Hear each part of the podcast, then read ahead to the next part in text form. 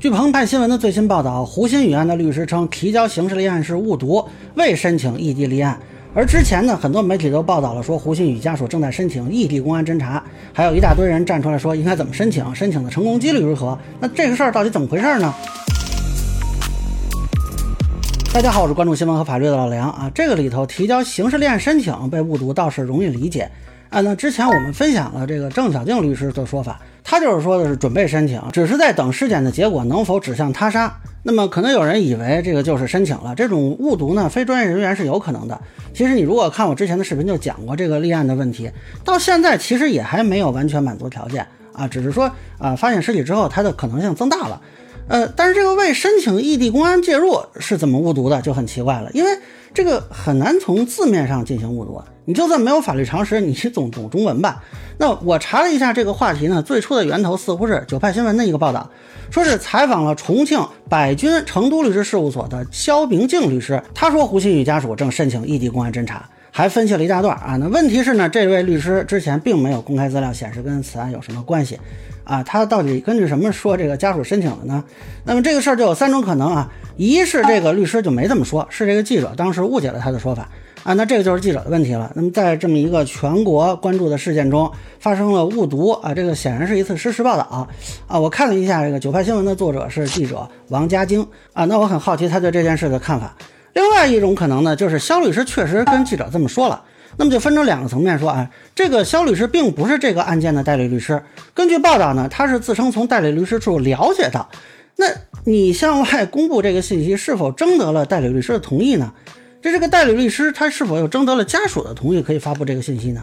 需要说明的是啊，根据全国律协的规定，律师是禁止通过媒体、自媒体等平台就案件进行歪曲、有误导性的宣传评论，同时也不能歪曲、丑化办案人员。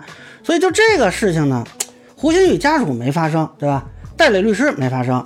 作为跟这个案件没有什么关系的律师，以所谓知情的身份向媒体透露这样的内容，你是否合适呢？就这个事儿，我觉得，嗯，律协应该考虑关注一下啊。另外一个层面呢，这个九派新闻的记者显然是知道这个律师他不是代理律师，那他本身发这么一个信息，能否采信，我觉得就值得商榷啊。他不是原始信源，等于是个三手信源了嘛？你想这个家属到代理律师，然后才到他这儿啊，中间是不是真的到他这儿了？现在其实也没有进行核实啊。这个九派新闻就发稿子说家属要申请异地公安侦查。呃，你们这个做法，我认为不符合新闻采编规范，而且有干扰公安机关调查的嫌疑。武汉市委宣传部是不是考虑关注关注？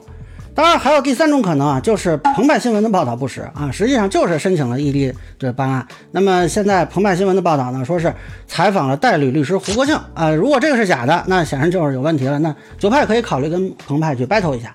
那昨天我做了一个视频，就说自媒体的问题啊，其实也就提到了媒体啊和律师的一些言论，我觉得是有问题的。那今天就来了这么一出啊，当然我知道这件事儿呢，全国关注，很多律师呢也想通过发布一些法律意见来获得关注和流量啊，或许将来还能转化成案源啊，我也能理解他们的想法。呃，在这里我也没有具体要指责哪位律师的意思，我就想提醒一下，咱们是不是注意吃相啊，不要随便的去迎合舆论，而且。律师如果发布了不实言论，也可能被追究法律责任，这一点你们应该比我更清楚。另外呢，媒体同行是不是也考虑爱惜羽毛啊？如果你还有的话，那我们原来做记者的时候呢，就经常被教育说，你如果是为民请命啊，哪怕说你为了一些什么理想信念吧，啊，你被处罚了，对吧？丢饭碗了，这也值得，你也算死得其所。你说你因为报道失实被处罚，你这不是猪八戒照镜子，里外不是人吗？另外呢，就这个九派新闻啊。我真的建议你们是不是考虑一下照照镜子？不是你们说错了，你们是不是考虑一下查一下自己的采编流程有什么问题没有？啊，上次这个报网红花钱雇泰国警察接机的就是你们，你这回又来这么一出，这记者啊在外头采访，你们编辑部在干什么呀？就这种稿子，它都是怎么发布出来的？三审三教执行到位了吗？执行完了就这个结果。啊，那我说实话是有点不能理解啊。这个原来我们在媒体的时候，嗯，好像是不能这么做的。那么以上呢，就是我对胡鑫宇案申请异地立案被辟谣问题的一个分享。个人浅见咱们说，也欢迎不同意见小伙伴在评论区、弹幕里给我留言。如果您觉得说的还有点意思，您可以收藏播客老梁不郁闷，方便收听最新的节目。谢谢大家。